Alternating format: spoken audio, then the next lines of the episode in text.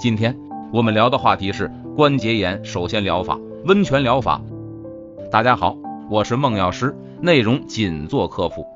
温泉疗法是利用温泉水的化学和物理综合作用，达到治疗疾病和防治疾病的一种疗法。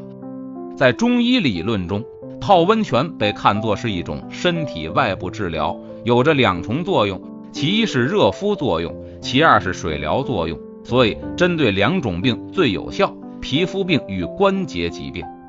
李时珍在《本草纲目》中也说，利用温泉可治疗诸风筋骨挛缩及肌皮顽痹、手足不遂、无眉发、疥癣诸疾。所以，用温泉水治疗关节病和皮肤病是不错的选择。寒冷冬日，许多人喜欢泡温泉。泡温泉不是像泡澡那么简单，其中是有许多知识的。温泉依不同的泉质有不同的疗效，所以我们一定要根据自身的实际情况，选择最适合自己的温泉来泡。浴疗时间与温度也要因人因病而异，才能达到预期效果。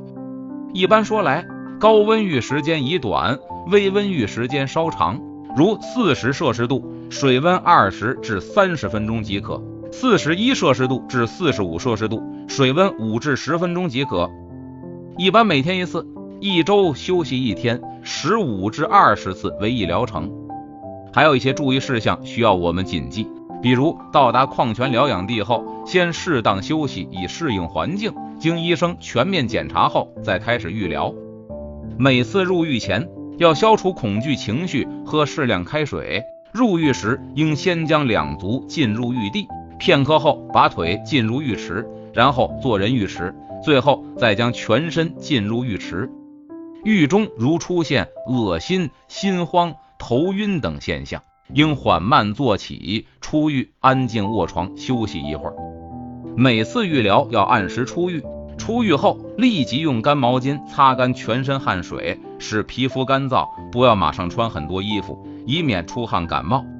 浴后可慢慢喝几口温盐开水，一般浴后半小时方可喝足量开水。愈后新陈代谢旺盛，极易疲劳，最好卧床休息一小时以上，以恢复体力。今天的内容我们先讲到这儿，